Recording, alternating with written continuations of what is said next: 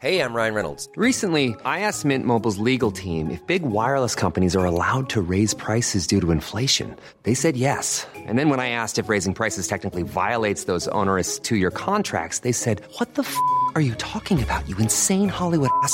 So to recap, we're cutting the price of Mint Unlimited from $30 a month to just $15 a month. Give it a try at mintmobile.com slash switch. $45 upfront for three months plus taxes and fees. Promo rate for new customers for limited time. Unlimited more than 40 gigabytes per month. Slows. Full terms at mintmobile.com.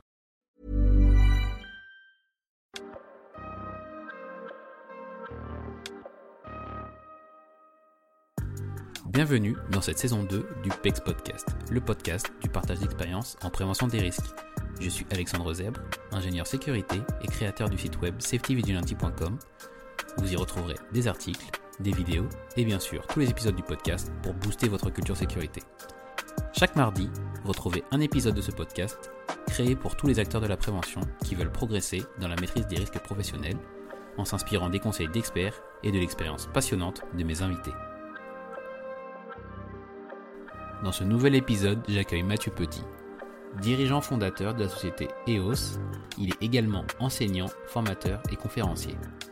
Le parcours original de Mathieu, qui était auparavant ostéopathe, lui a permis de construire une expertise dans l'ergonomie des postes de travail. Et il s'attache à apporter des réponses personnalisées aux problématiques sécurité de ses clients. Voici votre épisode hebdomadaire de partage d'expérience en prévention avec Mathieu Petit. Bonne écoute Bonjour Mathieu, bienvenue dans le podcast. Comment ça va? Ça va très bien et toi? Bah écoute, très bien, très heureux de, refaire un épisode. Est-ce que tu peux euh, bah, déjà te présenter et nous dire un peu ce que tu fais dans la vie?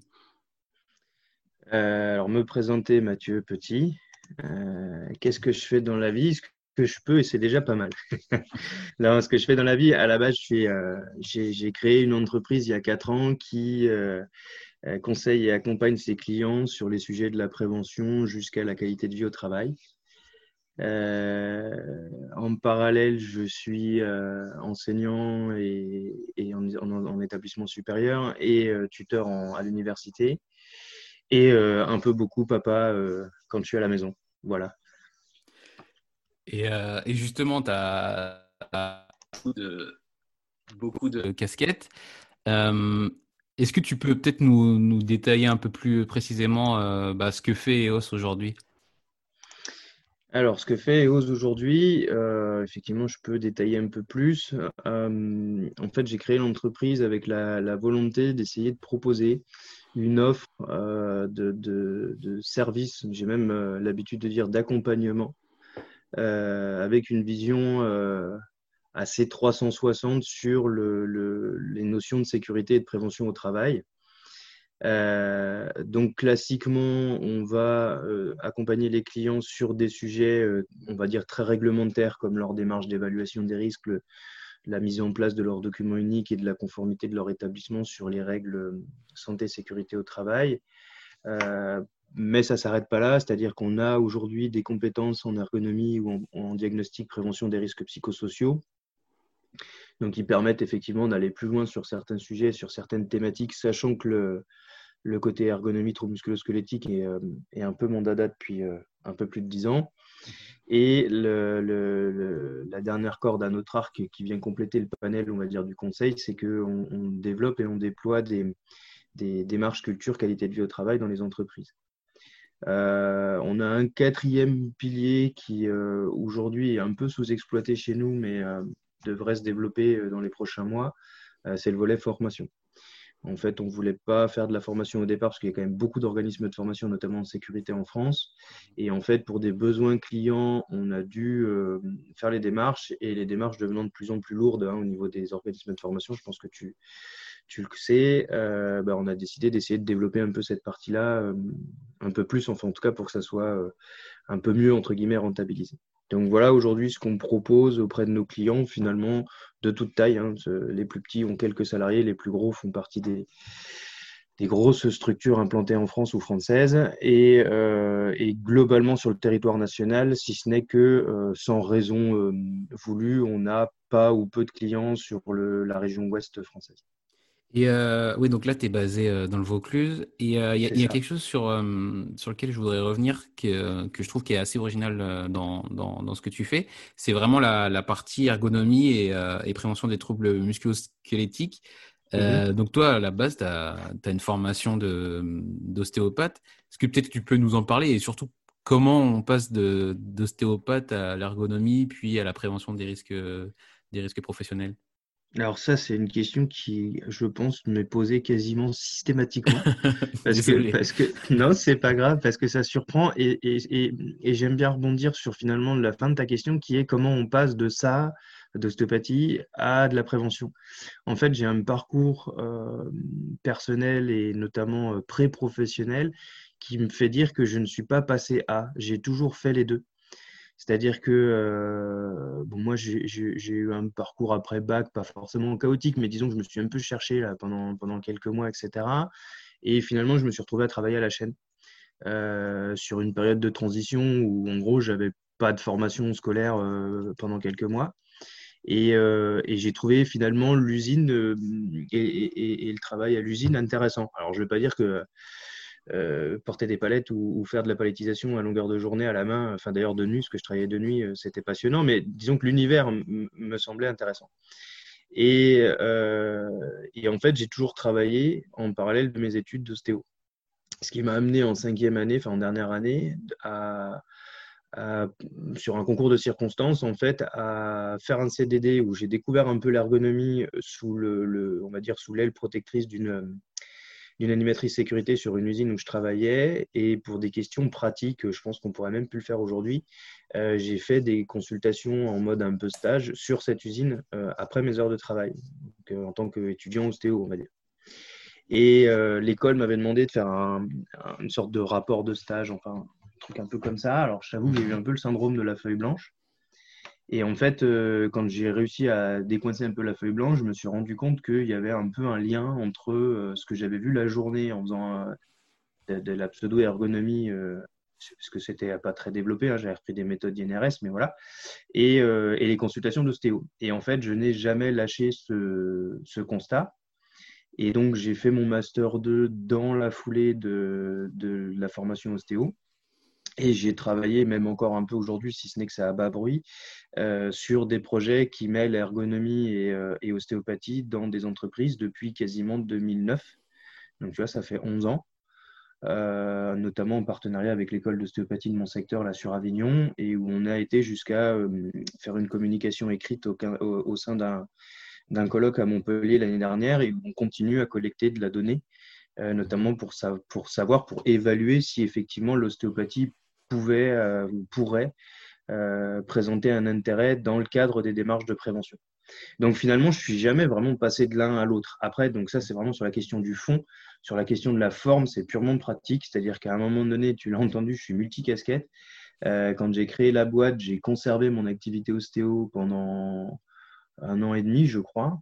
Euh, J'avais tout passé en fait sur le siret de l'entreprise. Et, au bout d'un an et demi, en fait, j'ai décidé d'arrêter la pratique clinique tout simplement. Enfin, la raison principale, c'est le temps. C'est-à-dire que bah, il arrive un moment, euh, effectivement, tout faire tout le temps en permanence, ça fait des journées vraiment à rallonge. Euh, avec deux enfants en bas âge, si tu veux, ça devenait plus possible. Et euh, ma femme étant elle-même ostéo, j'ai décidé, moi, d'arrêter l'activité clinique et de me consacrer à l'entreprise. Voilà.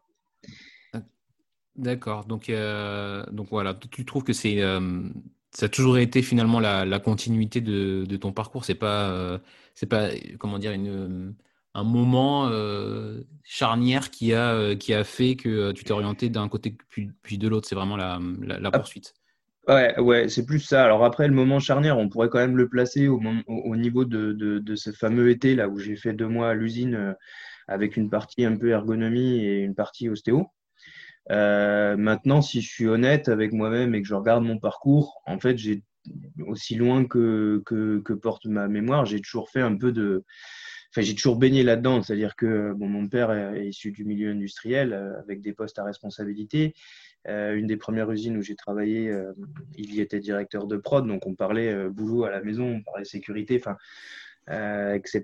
Donc je pense qu'en fait j'ai grandi avec ça. Euh, après c'est mon parcours scolaire et, euh, et mon parcours on va dire professionnels, même si c'est pré-professionnel, enfin on se comprend, job étudiant, Mhm. qui m'ont fait prendre conscience d'un certain nombre de choses et qui, et qui peut-être me donnent aujourd'hui une vision particulière, spécifique de notre métier. Quoi.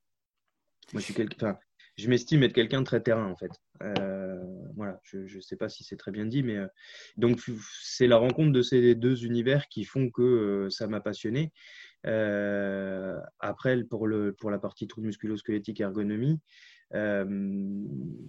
l'idée c'est que là, effectivement, la, formation ostéo, pour moi, même si ça peut avoir certaines limites, présente aussi des avantages. C'est-à-dire que typiquement, j'ai une culture du entre guillemets, du fonctionnement du corps humain et de la physiologie du corps humain qui va être un peu différente de quelqu'un qui aura une formation au départ euh, très biomécanicienne ou euh, mhm. très orientée psychologie du travail, sans faire de, de garder chapelle ou tout ce qu'on veut. Hein. C'est pas, c'est pas, au contraire, je pense que tout se vaut et, et que ce qui compte, c'est l'analyse du travail. Mais concrètement, effectivement, c'est pareil. Je pense que ça me donne quand même une vision un peu, un peu spécifique du métier. Et ben justement, en parlant sur le, point de vue très, euh, très terrain, euh, comment ça se passe ou comment, euh, comment ça se déroule quand on sollicite EOS pour une analyse ergonomique de manière très très pratique? Comment, comment ça va se dérouler avec toi ou avec quelques-uns de tes collaborateurs? Alors, bon, d'une manière générale, on, on, répond aux méthodes classique. Hein. Enfin, je pense pas qu'on sorte des sentiers battus complètement euh, euh, sur le, en tout cas sur le déroulé d'intervention. Donc d'un point de vue pratique, j'ai envie de dire, on a toujours trois grandes phases. Alors, je ne parle pas des phases de conception de la démarche, éventuellement de, mise en place d'un comité de pilotage, etc. Enfin, ça, c'est plus tout ce qui va, ce qui va entourer le, le process, la procédure. il y a toujours une phase d'analyse terrain et, euh, et euh, alors, je vais plutôt évoquer les structures de taille euh, importante, un PME à, à, grosse structure, parce que c'est vrai que sur les petites, on a tendance à essayer de travailler un peu plus vite, notamment pour des questions principalement de budget, pour le, les clients. disons que si on est sur un cadre idéal où on peut se permettre d'aller sur une démarche vraiment complète, on a une analyse terrain et on a une analyse terrain qui est longue, enfin, qui nécessite du temps puisque l'objectif, c'est vraiment de, s'approprier euh, le poste du travail, le, ou les postes de travail, les contraintes qui les, qui les accompagnent, qu'elles soient euh, organisationnelles, techniques ou humaines. Et euh, j'ai envie de dire, parce que c'est peut-être là notre petite plus-value, s'intégrer aussi à l'équipe ou à l'entreprise avec qui on va travailler. Donc la partie analyse terrain, moi les gens qui arrivent chez nous, chez eux, je leur dis il va falloir mettre les chaussures de sécurité, les gants et les mains dans le cambouis. Mhm. Euh, C'est-à-dire qu'ils vont participer eux-mêmes à quoi Une activité? Alors, moi, je force pas les gens à faire, mais mhm. j'invite fortement euh, les personnes qui travaillent pour nous, à, quand ils le peuvent, bien évidemment en respectant euh, les règles du client et leur propre sécurité, à ne pas hésiter à, entre guillemets, comme on dit dans le Sud, à donner la main. C'est-à-dire à, quand on voit qu'on a un salarié un peu en, qui a besoin d'un coup de main ou j'en sais rien, aller donner le coup de main, etc. Alors sans dénaturer l'analyse et en restant dans le travail réel, hein, l'objectif n'est pas de... Mais voilà, de, prendre part à la vie du travail, à poser des questions, à observer, et pourquoi pas effectivement à faire quand on a besoin de faire. Mmh euh, ça me semble être important pour deux raisons. La première, parce que euh, ça permet de s'intégrer. Or, aujourd'hui, nous, on est dans un métier euh, où on a besoin que les personnes avec qui on va collaborer euh, aient confiance, euh, que ce soit les opérateurs ou, les salariés ou le cadre, l'encadrement de proximité, notamment parce que ça va permettre de, de, entre guillemets, de libérer la parole. et aussi bien avec les, les, les managers de, de, plus haut niveau et ou les, ceux qui règlent ta facture, quoi, hein, qui ont commandé la prestation. Mhm. Euh, tout simplement parce que euh, si euh, ces personnes-là voient que les salariés ont confiance en nous, nous ont intégrés dans leur quotidien et, travaillent librement avec nous, bah, c'est plutôt gage d'une intervention qui sera réussie. Alors, je dis pas que ça apporte tout, mais euh, c'est vraiment pour moi, c'est vraiment important. Donc, cette notion de confiance. Et après, deuxième point, pardon, excuse-moi. Deuxième point, c'était euh, cette notion de, bah, parfois, c'est bien d'observer, ça apporte des informations, mais je suis quelqu'un qui pense que c'est aussi en faisant euh, qu'on sent ou qu'on ressent les choses de manière différente. Voilà. Mais alors, du coup, comment tu comment t'en es arrivé toi à ce à ce pas à ce concept, mais en tout cas à cette idée que c'est mieux de, faire avec ou euh, d'accompagner plutôt que hmm. uniquement observer. Comment j'en suis arrivé là? Euh, Je me suis jamais posé la question. Et je pense qu'en fait, c'est venu naturellement. Alors, c'est marrant tiens, que tu me poses la question. Si j'ai peut-être un élément de réponse.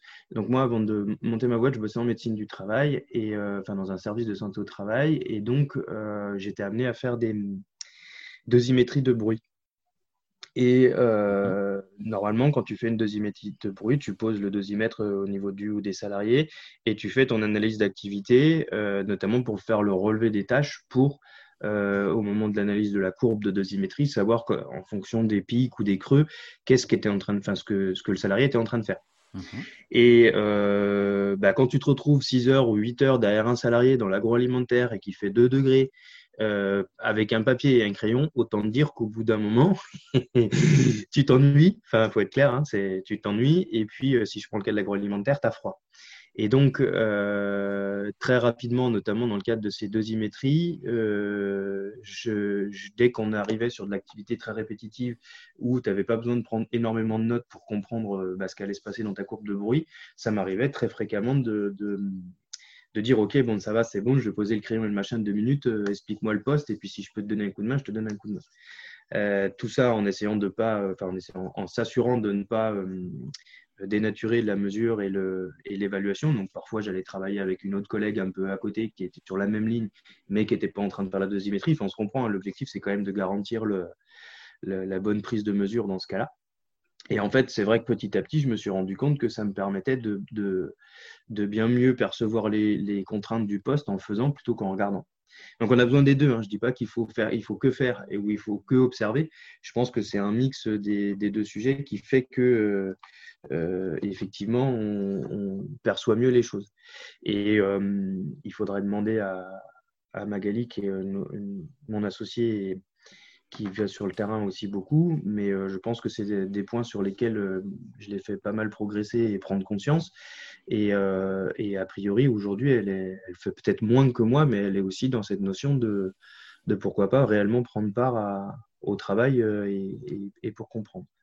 Donc, euh, donc voilà. Mais par contre, comment ça m'est venu? Est-ce que j'ai, j'ai pas, ce que j'ai parlé, c'est que j'ai pas théorisé le truc, quoi.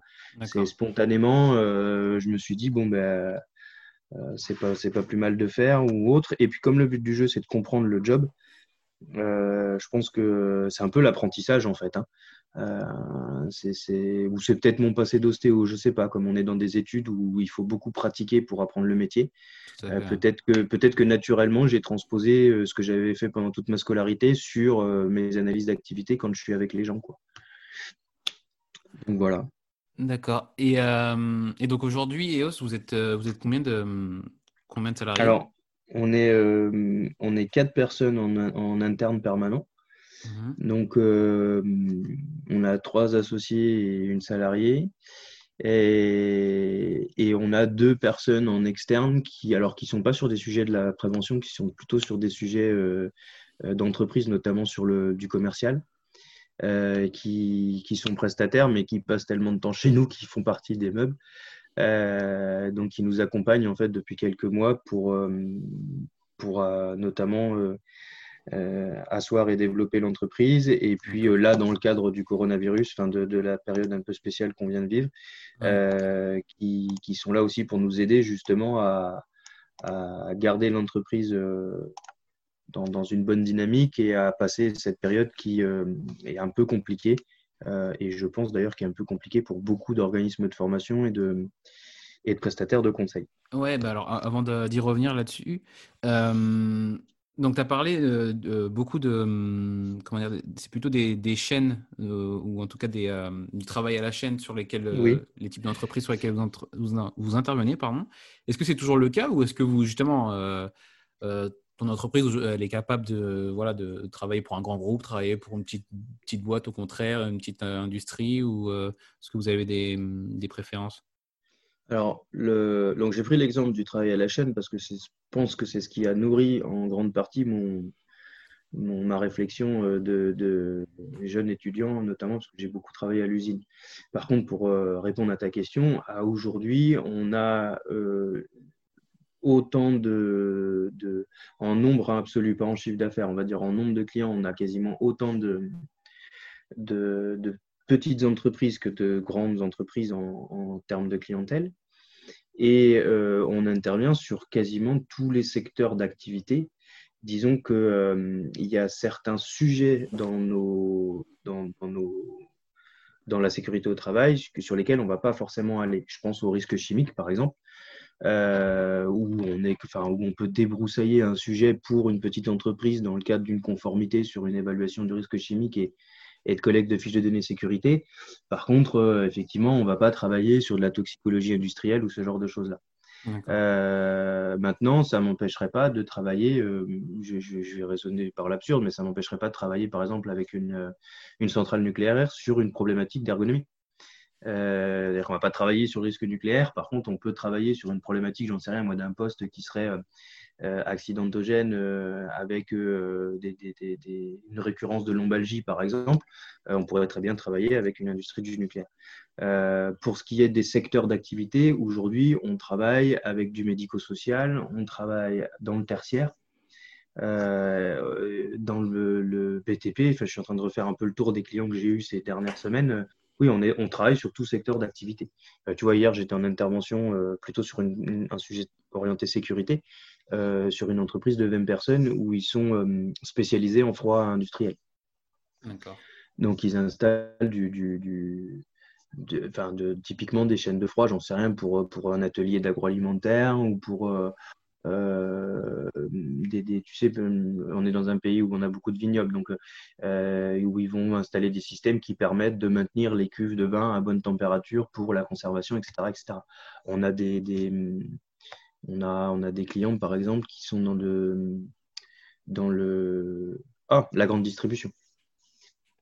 Donc euh, non, aujourd'hui, on n'a pas de secteur d'activité privilégié, on est plutôt sur des sujets qui nous intéressent et qui nous motivent, avec des clients qui ont une, volonté d'avancer sur, euh, sur, euh, sur la prévention. Mhm. Et ça, c'est ça, c'est ce qui va, c'est ce qui va globalement nous animer. Alors, je te cache pas que ça nous arrive de temps en temps de, de rater un coche et puis de se retrouver avec un, un client qui ne veut que son document unique pour le papier.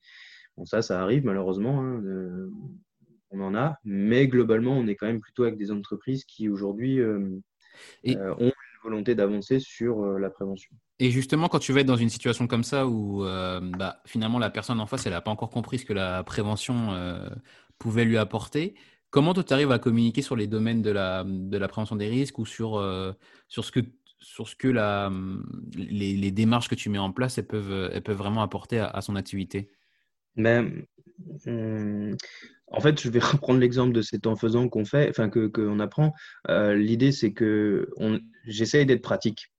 C'est-à-dire que euh, faire un tableau d'évaluation des risques pour faire un tableau d'évaluation des risques, c'est pas très intéressant.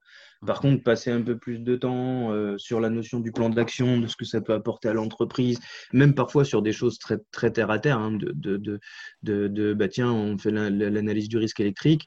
Euh, au-delà de la sécurité personne, il y a la sécurité des biens et on se rend compte que les, vérifications sont pas faites. Euh, le client va te dire oui, bon, c'est encore une dépense. Je vais dire oui, mais sauf que d'un autre côté, s'il y a un incendie d'origine électrique, il n'y a pas de couverture d'assurance puisque les VGP sont pas faites. Donc euh, voilà, c'est vraiment cette idée de dire ok, il y a une contrainte d'un côté, maintenant qu'est-ce que ça apporte de l'autre et à tous les niveaux? quand on travaille, alors c'est souvent les petites entreprises hein, qui sont moins impliquées dans ces sujets-là et qui ne voient que le côté contrainte réglementaire administrative. Et en fait, là, l'objectif, c'est vraiment d'aller d'aller taper un peu là où on sait qu'ils vont avoir une corde sensible, et notamment sur des aspects financiers, sur des aspects euh, un peu plus juridiques, etc., euh, pour les amener petit à petit à réfléchir, et après du pratique. Euh, je donne toujours l'exemple, si tu veux, quand moi je suis avec un, entre guillemets, un petit patron, une petite boîte, et que, en gros, excuse-moi, c'est un peu cru, mais vous me faites chier avec vos histoires, mmh je leur dis, bon, mais quand vous faites votre compta, vous faites votre compta parce que demain, vous risquez d'avoir un, contrôle euh, par le fisc euh, et qu'il vous faut les bons documents aux bons endroits pour éviter un redressement Ou est-ce que vous faites votre comptabilité pour euh, bah, gérer votre entreprise, notamment savoir quand recruter, pas recruter, quand prendre des congés, pas prendre des congés, etc. etc. Et donc, très souvent, parce que les choses ont quand même un peu évolué avec la comptabilité, les gens vont dire, bah non, on est plutôt dans le, deuxième cas de figure. Euh, concrètement, la comptabilité, c'est utile, ça me sert aujourd'hui dans la gestion de mon entreprise au quotidien. Et ben, je leur dis à la base, la comptabilité, vous pouvez la faire avec un simple tableau et euh, arriver au même résultat que faire un tableau d'évaluation des risques et euh, mettre en place un plan d'action derrière qui va vous permettre de gérer un certain nombre de sujets. Bah, de temps en temps, comme ça, en étant pratique, en faisant de la comparaison, en faisant presque de la pédagogie, on, arrive à, on arrive à faire un peu évoluer les, les, les employeurs sur ces sujets-là. Est-ce que ça veut dire que la peur du gendarme, en tout cas, c'est pas du tout un, levier que tu utilises ou, parce que tu sais que c'est inutile ou parce que tu sais que c'est pas le, ce qui va vraiment faire avancer ton, client? Un peu des deux, mon capitaine. franchement, bon, je vais peut-être me mettre deux, trois personnes à dos, mais pour moi, il y a un gradient nord-sud dans la sécurité et la prévention. C'est-à-dire qu'il y a une perception et une, gestion de la sécurité qui est complètement différente entre Lille et Marseille, grosso modo. Euh, si tu prends le cas de Marseille, euh, le, la, la, peur du gendarme, moi j'ai combien j'ai d'employeurs qui m'ont dit, alors peut-être moins aujourd'hui avec l'entreprise privée parce qu'on en voit moins, mais quand j'étais en, quand j'étais en médecine du travail, où on voit quand même beaucoup d'entreprises, hein, enfin, notamment parce qu'on va faire les fiches d'entreprise pour les médecins du travail, euh, tu leur expliques que machin, 1500 euros d'amende, la faute inexcusable de l'employeur, tout ça, etc. Ils te disent oui, enfin bon, euh, ça fait 30 ans que j'ai ma boîte, je me suis jamais fait contrôler, quoi. Mhm. Ok, voilà, donc je veux dire concrètement, c'est des arguments. Alors, il y en a un qui ont besoin de ce côté sécurité et ce côté, euh, en tout cas, sécurisation de l'employeur sur ces sujets-là, mais typiquement, ça dépendra de la personne. Peut-être même parfois de la génération de la personne. Tu as vraiment, au-delà du gradient géographique, tu peux avoir aussi une perception de la sécurité ou de la prévention qui va être liée à, entre guillemets, à la génération de l'employeur. Euh, je, moi, je me rends compte que, euh, sans faire de généralité euh, de bas étage, que les, on a toujours fait comme ça et, hein, l'employeur qui, sera, qui aura 40 ans, 50 ans, des années de boutique, qui aura appris un apprentissage à 14 ans ou j'en sais rien, aura pas du tout la même perception de tous ces sujets-là que euh, un jeune entrepreneur qui à la limite est peut-être même passé par des grands groupes euh, où il y avait un certain nombre de règles, etc. Donc je pense qu'il faut essayer de capter un peu dans la manière de fonctionner du patron euh, ce qui va le motiver, ce qui va l'intéresser. Sais un petit peu comme dans le commerce, je ne sais pas si tu fais du commerce, mais moi je suis pas commercial pour un, un, sou, mais je commence à avoir un peu de bagage maintenant.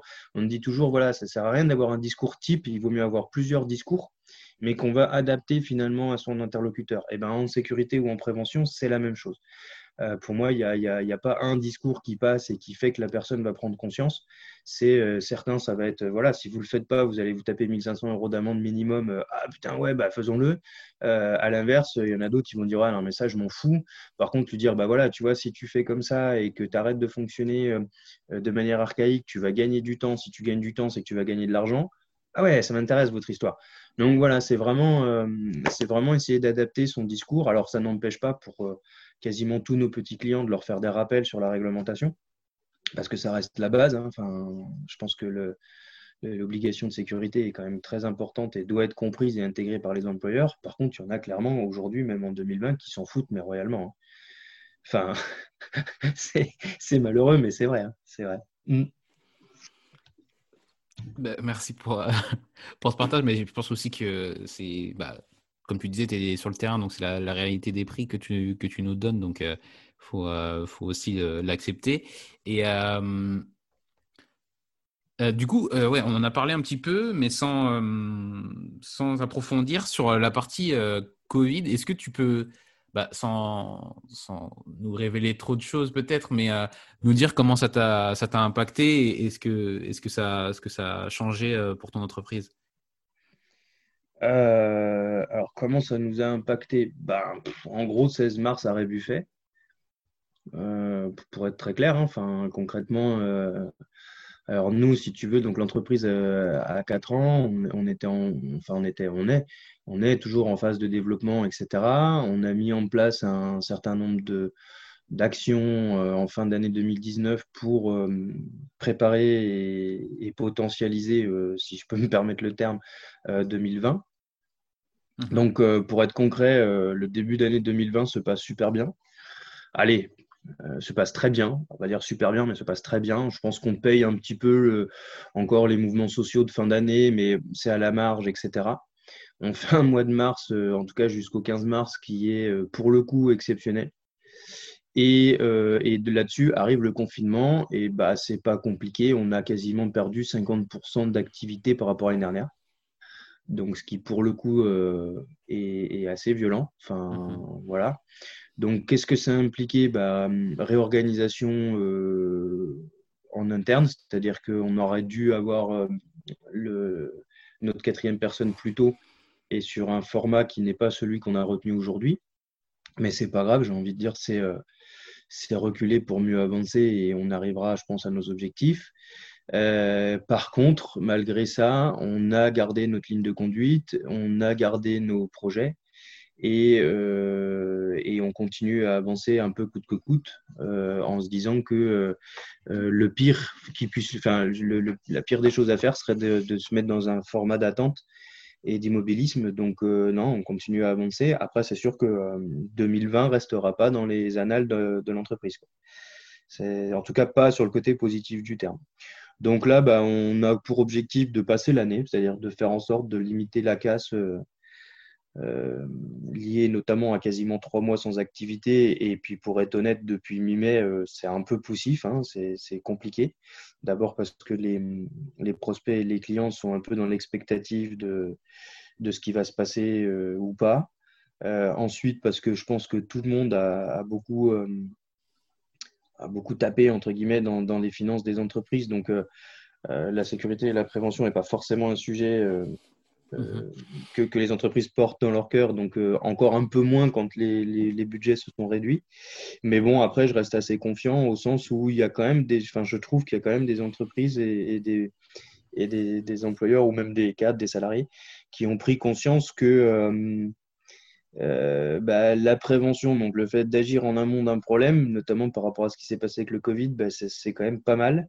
Et on commence à avoir, par exemple, de plus en plus de demandes. Alors, ça ne veut pas dire que ça aboutit, mais on a de plus en plus de demandes, notamment sur les, les PCA, enfin les plans de conduite d'activité, les plans de continuité d'activité ou les plans de reprise. Euh, alors que ça, typiquement, il y a six mois en arrière, c'est un sujet, enfin en quatre ans, jamais personne nous en a parlé. voilà. Donc je pense qu'à la fois, il y, a, un aspect un peu négatif à tout ce qu'on vit là, mais qui concrètement touche euh, un grand nombre d'entreprises euh, euh, voilà, qui ont vu leur activité impactée par, la situation. et d'un autre côté, mais bon, parce que peut-être dans ma nature de regarder la moitié de verre plein, et d'un autre côté, je pense que, en tout cas j'espère que ça a fait prendre conscience sur un certain nombre d'autres sujets et que petit à petit, la perception de cette notion de prévention va évoluer en France.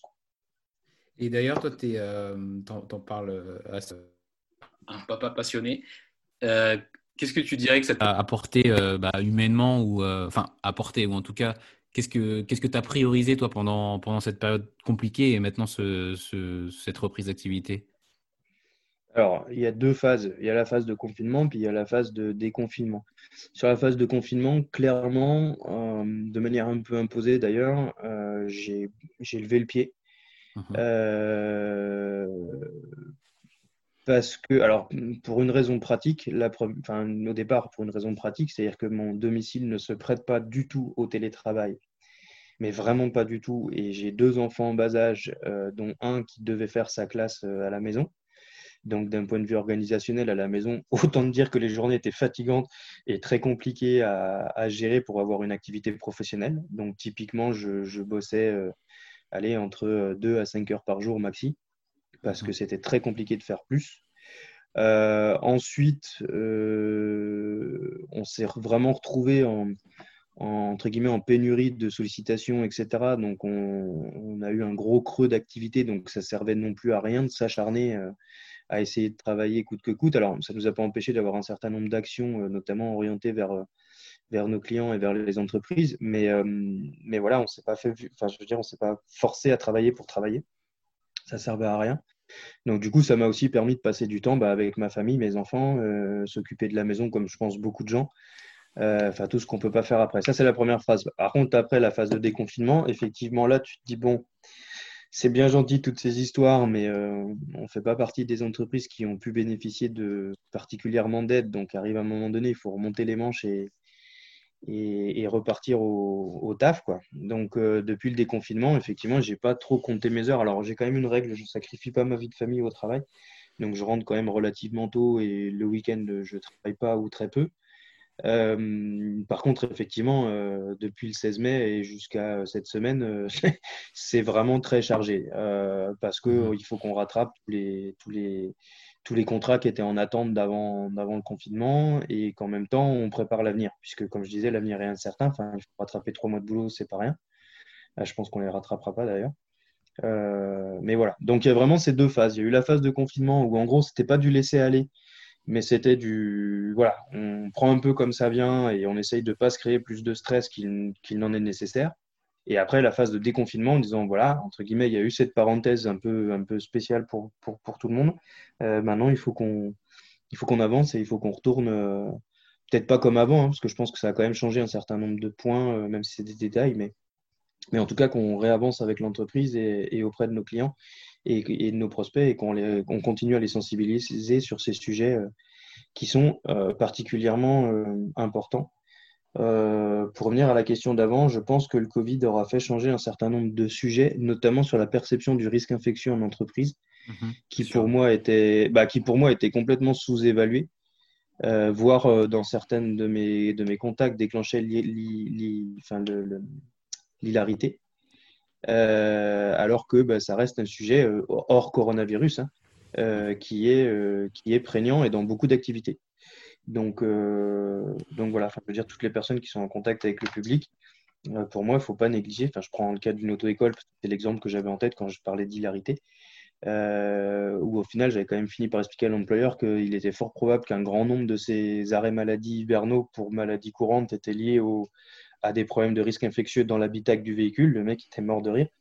Euh, je lui ai réexpliqué le pourquoi du comment, ça l'a fait réfléchir. Il a mis en place un certain nombre d'actions. Et en gros, l'année d'après, il avait deux fois moins d'arrêts. Voilà. Donc, typiquement, c'est euh, quand même l'idée. Et justement, euh, bah alors déjà merci parce que j'allais te demander une expérience à partager, mais là je pense que c'est un cas très bah, rapide mais bien clair sur comment est-ce qu'on peut euh, facilement expliquer euh, un risque et, euh, quels effets on peut en attendre. Et dans, cette, dans cette période, du, coup, où tu dois tout relancer, où finalement ça a été, ça a été compliqué, même si maintenant j'ai l'impression que ça, va mieux, qu'est-ce qui fait que tu que apprécies toujours ton métier et qui te, qui donne toujours envie de, de continuer, malgré tout, tout ce qui a pu se passer? C'est une bonne question. Euh, bon, moi, je, pense qu'on est quand même dans un métier passion. Donc, euh, ça, forcément, euh, ça aide. là, c'est vraiment l'idée d'aller de l'avant. C'est-à-dire que, bon, je ne te cache pas que le moral est pas, en a pris un peu, un, peu quand même un coup. des fois, effectivement, la motivation a tendance à baisser, mais je pense que ça, c'est valable chez tout le monde. non, là, l'idée, c'est que nous, on était clairement dans une bonne dynamique. On commençait à avoir euh, des clients qui correspondaient vraiment aux valeurs de l'entreprise et à, ce qu'on cherchait à faire. Donc on veut retrouver ça en fait tout simplement. Euh, parce que moi j'ai créé la boîte avec une conviction. Hein. Aujourd'hui on, fait toujours le distinguo entre sécurité, euh, démarche de prévention, amélioration des conditions de travail, qualité de vie au travail, formation. Alors qu'en fait, pour moi, j'ai créé, c'est ma conviction, c'est un tout. quoi. C'est-à-dire que concrètement, si j'ai des bonnes conditions de travail au sens très large, euh, je vais avoir euh, une, qualité de vie au travail qui s'en ressent et quelque part, c'est un peu le travail de demain. Enfin, tu sais, on, parle beaucoup dans les médias de, des nouvelles générations qui font bouger les lignes, etc. Moi, je n'ai pas le sentiment que ce soit que les nouvelles générations.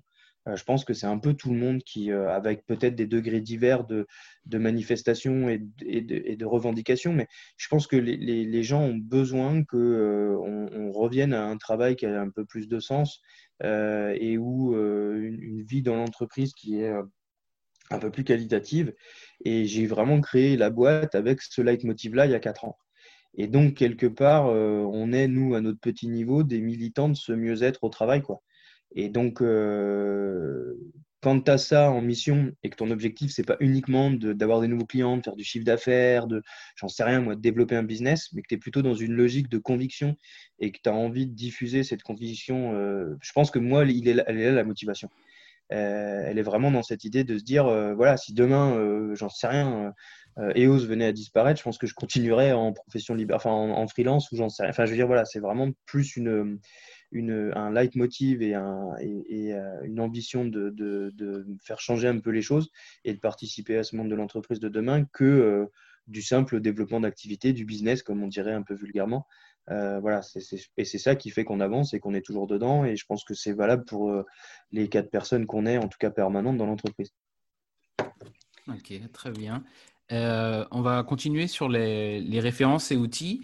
Est-ce que tu peux nous, partager des, ouvrages ou des, recommandations de, livres ou autres que, qui, toi, t'ont inspiré dans, le domaine de la prévention des risques? Alors, tu vois, c'est marrant, mais avec ce qu'on vient de dire là, j'ai envie de te donner des noms d'ouvrages qui finalement ne sont pas au départ sécurité.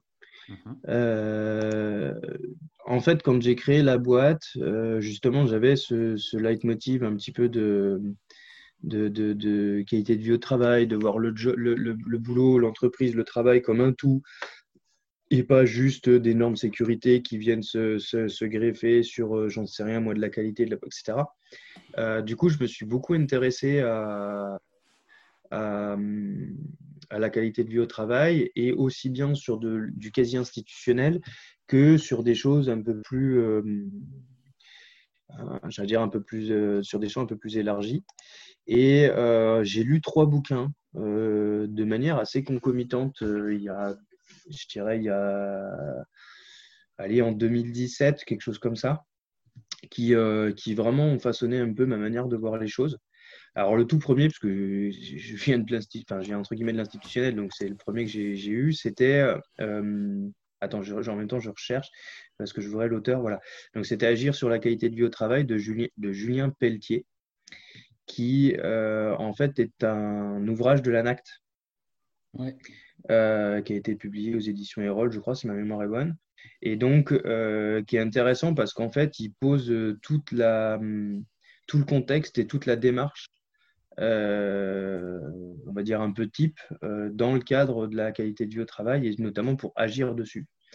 Et donc, c'est assez intéressant parce que ça m'a conforté dans le fait que quelque part, si on regarde bien, on fait la même chose quand on fait une évaluation des risques professionnels ou on fait la même chose quand on fait de l'ergonomie. C'est juste le, ou du RPS, hein. c'est juste le filtre de lecture ou d'interprétation qui va bouger un tout petit peu de focale. Et, euh, voilà, j'avais trouvé ça assez éclairant et je m'étais dit, en fait, on sait tous faire ça, c'est juste qu'il euh, faut savoir aussi élargir un peu son champ de vision.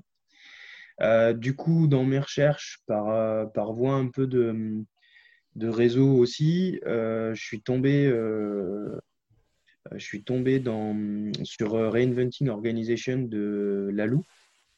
Mhm. Alors, je suis feignant, j'ai lu la version résumée et illustrée, mais qui, je pense, se suffit déjà à elle-même pour bien débroussailler le sujet. je ne désespère pas de lire la version complète, mais c'est juste une question de temps.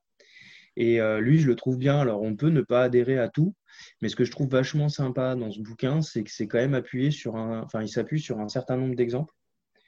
Et, euh, comme mon histoire de c'est en faisant qu'on apprend, bah, c'est aussi en illustrant par des exemples pratiques qu'on euh, peut faire percevoir un certain nombre de choses. Et donc, j'avais trouvé ça assez intéressant. Je ne te cache pas que ce bouquin-là, depuis, je l'ai offert à un certain nombre de personnes. D'accord. Parce que je trouve. Vas-y. Je disais, c'est Reinventing euh, Organization. Organizations de, de Frédéric Laloux. Ok. Et donc, euh, la, version illustrée n'est pas, est pas, est pas très lourde à lire. Hein. Euh, il doit y avoir 200 pages, je crois, 150 pages. Et, et c'est vraiment sympa. Et surtout, ça s'appuie sur un certain nombre de, de, de, voilà, de, de retours d'expérience d'entreprises qui sont assez intéressants. Et ce qui est assez drôle d'ailleurs, c'est qu'il il, s'appuie, alors j'ai plus le nom en tête, mais il, il donne un exemple d'une sorte de fédération, de, ça doit être d'infirmiers libéraux dans, dans, les pays du Nord. Euh, je cherche le nom, mais ça m'échappe là.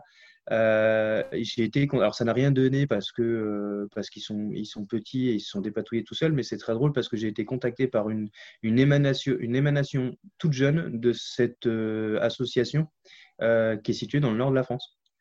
Donc, tu vois, je me suis dit, quand la personne m'a expliqué ce qu'il faisait, je leur ai dit, mais attendez, juste deux secondes, donnez-moi deux secondes, je vais chercher le nom. Je allé chercher le nom. Elle me dit, bah oui, c'est exactement ce qu'on fait. J'ai dit, mais c'est. Enfin, voilà. Donc, c'est quand même aussi quelque chose, si tu veux, qui commence, enfin, ce qu'il raconte dans son bouquin et les exemples qu'il donne, euh, commence à, se diffuser un peu dans le monde jusqu'à, je te dis, euh, il, y a, quelques mois en arrière, être contacté par une structure qui, typiquement, a repris et retravaillé un des modèles qui est présenté dans ce bouquin. Donc voilà, et si je reste dans la lignée, j'en donnerai un troisième que j'ai trouvé assez intéressant et où ça m'arrive de citer certains, enfin citer certains passages, pas des passages, mais en tout cas d'amener certaines explications de ce bouquin dans certaines de mes formations, euh, qui est euh, le management bienveillant de Philippe Rodet et Yves Desjacques et qui est plutôt pas mal. Euh, si tu veux, je te renverrai les liens, euh, enfin les informations par mail. Mais euh, moi, je trouvais ça intéressant parce que, tu vois, on entend plein de choses sur le management bienveillant, du, tout et son contraire. là, ce qui est intéressant d'ailleurs à, deux niveaux, c'est que d'abord, la réflexion est quasiment médicale, puisque Philippe Rodet est médecin urgentiste à la base, et tu as beaucoup d'explications sur l'intérêt d'avoir un management en tout cas mieux que bienveillant et avec euh, une certaine logique, par exemple par rapport aux objectifs, par rapport aux contraintes managériales ou, ou, charges de travail ou ce genre de choses-là, et qui te renvoie de la physiologie, notamment avec ce que ça peut avoir comme impact, euh, je ne sais pas, au niveau neuroendocrinien, par exemple, et donc qui va t'expliquer euh, en quoi le stress, par exemple, devient une source de démotivation mais il te l'explique de manière euh, médicale. Donc moi je trouve ça vachement intéressant parce que c'est-à-dire que là tu n'es plus dans de la plus dans de la réflexion de bah oui tu vois ça serait bien c'est mieux parce que tu comprends non là c'est voilà c'est vous faites ça vous stressez la personne ça devient chronique ça entraîne ça. Du coup ça va entraîner ça qui va avoir un phénomène sur la motivation.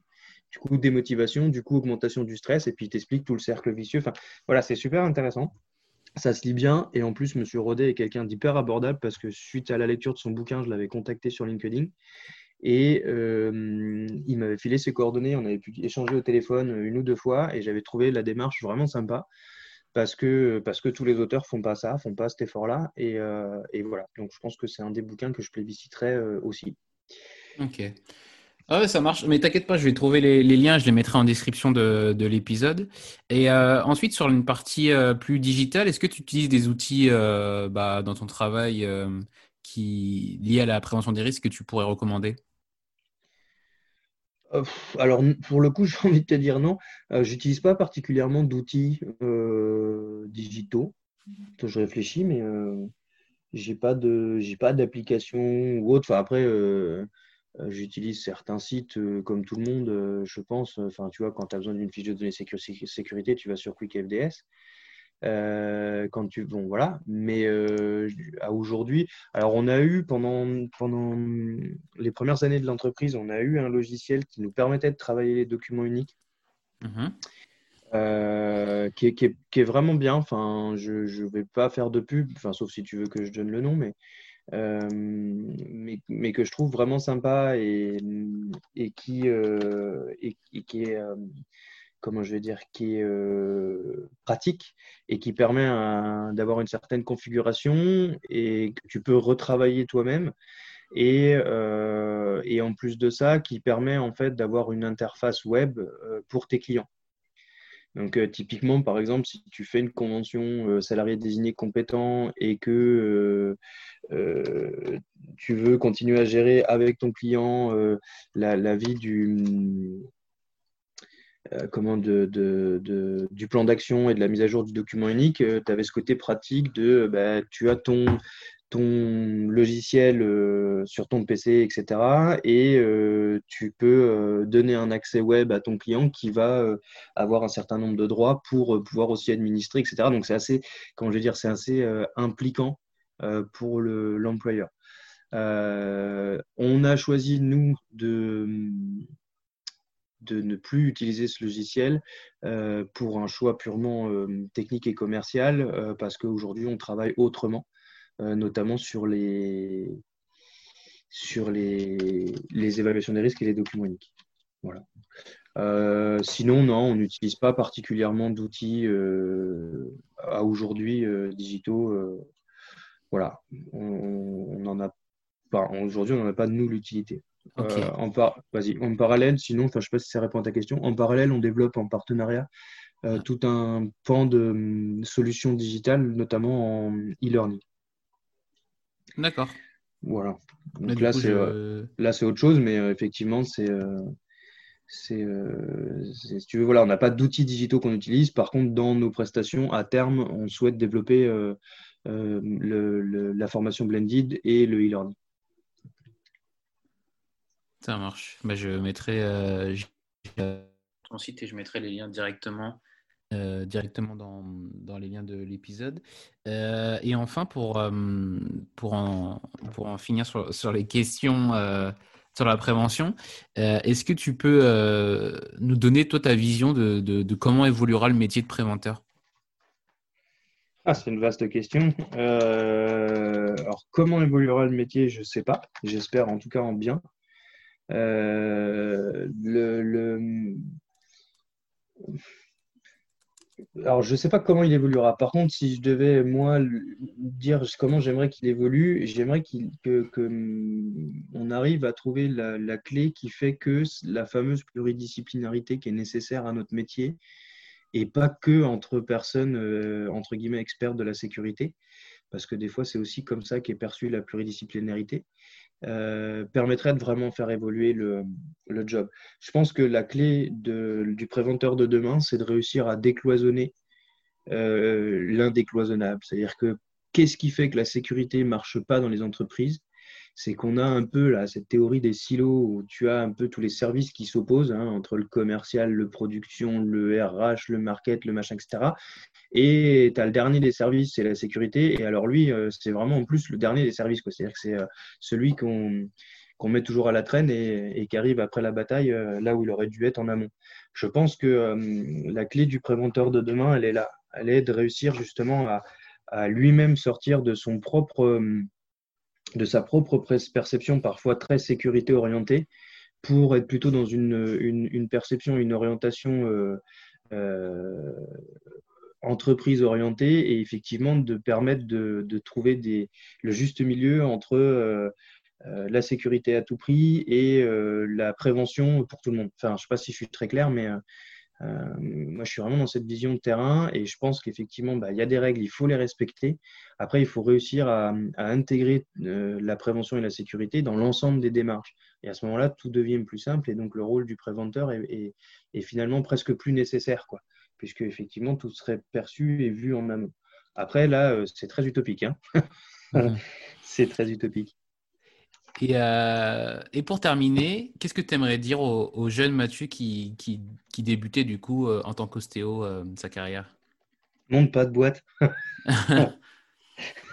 non, non, patience. Je pense que dans notre métier, sauf si tu, sauf si tu mm, commences avec un gros réseau et que quelque part tu as déjà tes clients, monter une boîte, sincèrement, c'est quand même, euh, bah, je vais pas dire un chemin de croix parce que le vocabulaire est un peu fort, mais c'est quand même un sacré parcours du combattant. Euh, ça, c'est la première chose. Et après, euh, euh, alors tu m'as dit au Mathieu qui commençait sa vie d'ostéo, bah, je lui dirais de pas hésiter à, à déléguer, à, à prendre des conseils et des vrais conseils, à se faire accompagner. Parce qu'en fait, euh, moi, c'est ce que j'ai fait avec l'entreprise, euh, donc on va dire à 10 ans après le début de ma carrière, notamment libérale. Donc, tu vois, la perception des choses a vachement évolué. Et, au final, je me dis que euh, peut-être que si j'avais eu ce réflexe-là ou cette attitude-là sur la première création de cabinet, bah, ça se serait passé sans doute différemment. Voilà. Donc, c'est euh, patience, persévérance et savoir aussi euh, euh, appeler à l'aide, entre guillemets, au sens noble du à l'aide quand il y a besoin, parce qu'effectivement, on n'est pas omniscient, omniprésent, on ne sait pas tout faire. Et, et c'est aussi en s'appuyant sur les compétences des autres qu'on avance et qu'on se plante pas. et qu'on se plante pas. Ouais. Euh, très bien, Mathieu. Merci beaucoup euh, pour ton partage dans cet épisode. On va en arriver du coup à, à la fin. Euh, Est-ce que tu peux nous dire où on peut te contacter si on a envie de, continuer la discussion avec toi? Euh, alors, le mieux, le plus pratique, c'est euh, LinkedIn. À ce moment-là, il faut, il faut, il faut que les personnes se mettent en contact avec moi sur le réseau LinkedIn. Et en général, on commence à échanger gentiment par message privé. Et, et, en fonction de, ce que je peux apporter ou pas à, la personne, à ce moment-là, je laisse mes coordonnées téléphoniques, mail, enfin j'adapte en fait en fonction de, du pourquoi de la prise de contact. Mais vraiment, le plus simple, ça reste LinkedIn. J'y passe quasiment quotidiennement. Et avec l'application maintenant qu'on a sur les téléphones, euh, c'est sans doute le meilleur moyen de me contacter. Euh, la boîte mail, euh, elle a tendance un peu à exploser. Donc, c'est vrai qu'à la fin, je préfère que ce soit que les mails, on va dire, clients. Et, et, après, les autres réseaux sont, sont, plutôt réseaux perso. Enfin, je pense à WhatsApp ou, ou Facebook ou que sais-je. Et auquel cas, voilà, j'essaie de pas trop mélanger, en tout cas plus trop mélanger. D'accord. Bah, très bien. Mathieu, merci beaucoup. Et, bah, merci à toi. Je te dis à bientôt. Ouais, allez, au revoir. Merci d'avoir écouté le PEX jusqu'au bout. Si cet épisode vous a plu, n'oubliez pas de le partager autour de vous et si vous trouvez 5 petites minutes, de mettre une note 5 étoiles ainsi qu'un commentaire sur Apple Podcast. Ça m'aide beaucoup pour remonter dans les classements. Vous pouvez également remercier directement l'invité en le retrouvant sur ses réseaux sociaux. À la semaine prochaine!